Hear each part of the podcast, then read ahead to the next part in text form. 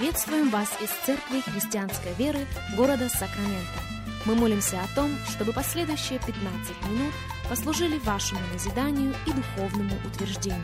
Присоединяйтесь к нашему эфиру, как пастор Сергей Головей предлагает вашему вниманию передачу «Настоящая истина». Еще раз мы говорим добро пожаловать всем, кто присоединяется к нашему эфиру. Здравствуйте, меня зовут Сергей Головей. Из Церкви Христианской Веры мы приходим к вам огромнейшая благодарность всем и каждому за то, что и сегодня становитесь частью нашего вещания. Для нас действительно большая честь встретиться вместе с вами. Для нас действительно большая честь провести вместе с вами последующих несколько минут, как мы продолжаем наш разговор на тему «Жизнь и служение Иоанна Крестителя». И, пожалуй, мы начинаем этот эфир, как и каждый другой на этой неделе, с вопроса. А почему, собственно, обращать на это внимание? Действительно ли в этом есть острая нужда? Друзья, мы говорим об этом по ряду причин, и одна из главных сводится именно к тому, что между жизнью и служением Иоанна Крестителя и служением Церкви последних дней есть огромнейшая взаимосвязь. Более того, жизнь и служение Иоанна Крестителя – это некий эскиз, это некий образец для подражания. И этому образцу Церковь Нового Завета должна сегодня следовать. И для того, чтобы поставить этот эскиз или образец во внимание, мы проводим определенные пророческие параллели между служением Иоанна Крестителя и служением Церкви Иисуса Христа. Какие же они? Во-первых, об Иоанне Крестителе и о его служении – как и о церкви Иисуса Христа, Бог говорил через рабов своих пророков столетия до того, как Иоанн был рожден, столетия до того, как церковь появилась. Книга пророка Исаии в 40 главе в 3 стихе мы читаем «Глаз вопиющего в пустыне, приготовьте путь Господу». И когда фарисеи спросили в один день у Иоанна, «Кто ты? Что ты скажешь о себе самом?» Он ответил, «Я исполнение пророчества Исаии. Я глаз вопиющего в пустыне. Я здесь для того, чтобы люди приготовили дорогу, потому что Бог путешествует только по приготовленным дорогам. Глаз вопиющего в пустыне приготовьте путь Господу. Всякая гора и холм да понизятся, кривизны выпрямятся, неровные пути сделаются гладкими. И вот тогда и только тогда – всякая плоть узрит спасение Божье. Та плоть, которая вняла этой проповеди, та плоть, которая действительно исправила свое хождение перед Богом, она увидит спасение Божье, она узрит славу Господню.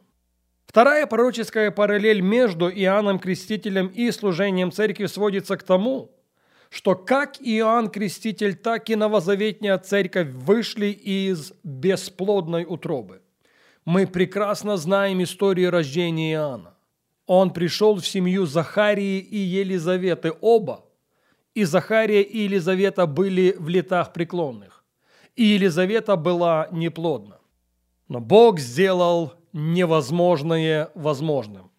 Утроба Елизаветы открылась. Иоанн был рожден. Подобным образом и церковь Иисуса Христа появилась на арене в самый неподходящий для этого по-человеческий момент. Иудея в те дни была действительно духовной пустыней, безжизненной землей. И чтобы не сказать больше за духовную жизнь общества тех дней, отвечала некая религиозная мафия в лице фарисеев и садукеев. Но Бог не посмотрел на эти преграды – Бог сделал то, что только Бог мог сделать. И повторюсь еще раз, в самом неподходящем для этого месте родилась церковь, победоносная церковь. Церковь, о которой сам Христос сказал, что врата ада не одолеют ее. Третья пророческая параллель имеет отношение к тому, что как Иоанн Креститель, так и церковь последних дней – это необходимость, кричащая необходимость. В книге пророка Малахии в 4 главе, в 5-6 стихах мы читаем «Вот я пошлю к вам Илию пророка пред наступлением Дня Господня великого и страшного. И он обратит сердца отцов к детям и сердца детей к отцам, чтобы я, придя, не поразил земли проклятием. Вы подумайте только, чтобы я, придя, это Бог говорит, не поразил земли проклятием. Другими словами, приход Иисуса Христа без предварительного служения Иоанна Крестителя – это не что иное, как поражение земли. В равной мере мы уверенно можем утверждать, что возвращение Иисуса Христа без предварительного служения победоносной церкви – это день великий и очень страшный. Четвертая пророческая параллель между служением Иоанна Крестителя и служением Церкви Иисуса Христа имеет отношение к тому, что как один, так и другой призваны представить Господу народ приготовленный. В Евангелии Луки в первой главе в 17 стихе мы читаем, и я цитирую, «И предыдет перед ним в духе и силе Илии, чтобы возвратить сердца отцов детям и непокоривым образ мыслей праведников, дабы представить Господу народ приготовленный. Это, кстати, слова ангела Захарии, который стоял возле жертвенника кадильного и готов был начать свою священническую стражу. Явившись, ангел сказал ему, «Я хорошо знаю о твоей ситуации. Я хорошо знаю о том, сколько тебе лет и сколько лет твоей жене. Но все это поменяется, и вы в старости родите сына. На нем великий призыв перед ним будет поставлена огромнейшая задача.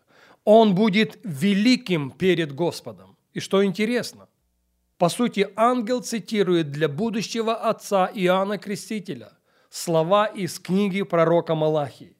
Он говорит ему, что рожденный в доме твоем предыдет перед ним, перед Богом в силе и духе Илии.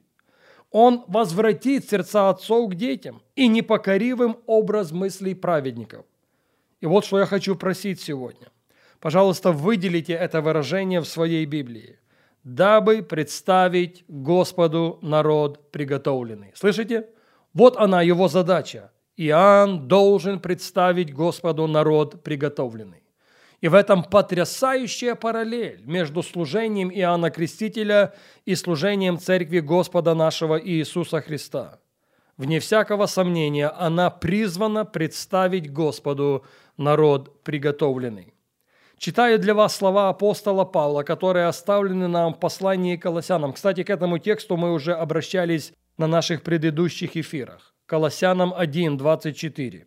«Ныне радуюсь в страданиях моих за вас и восполняю недостаток в плоти моей скорбей Христовых за тело Его, которое есть Церковь, которой сделался я служителем по домостроительству Божию, веренному мне для вас, чтобы исполнить Слово Божье, тайну, сокрытую от веков и родов, ныне же открытую святым Его, которым благоволил Бог показать, какое богатство славы в тайне сей для язычников, которое есть Христос в вас, упование славы, которого мы проповедуем, вразумляя всякого человека и научая всякой премудрости. Слушайте внимательно.